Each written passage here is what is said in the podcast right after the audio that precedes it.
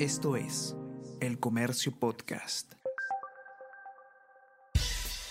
Buenos días, mi nombre es Soine Díaz, periodista del Comercio, y estas son las cinco noticias más importantes de hoy, viernes 14 de abril.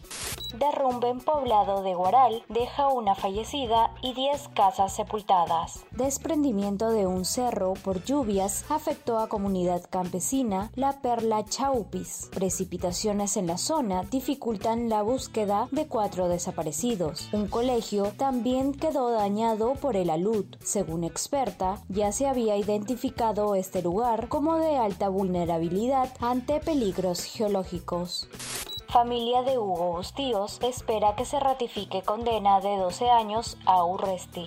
Defensa del ex candidato presidencial Daniel Urresti, sentenciado por asesinato del periodista Hugo Bustíos, presentará recurso ante la Corte Suprema para anular la decisión.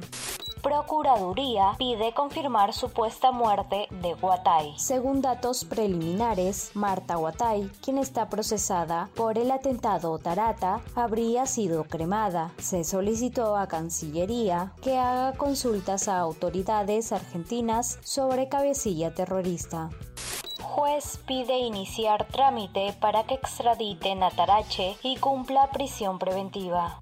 El 24 Juzgado de Investigación Preparatoria de Lima declaró fundado el pedido de prisión preventiva contra Sergio Tarache Parra por un periodo de nueve meses. Esta será aplicada una vez que el imputado por el delito de feminicidio pise territorio peruano. Asimismo, se solicitó con urgencia el inicio del proceso de extradición para que pueda ser retirado de Colombia. El INPE deberá decidir en qué penal será internado el FBI detiene a militar por filtración de documentos clasificados.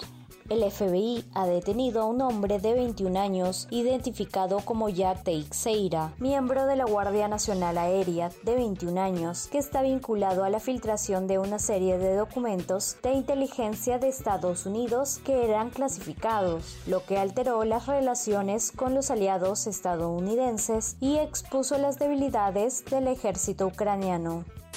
Esto es El Comercio Podcast.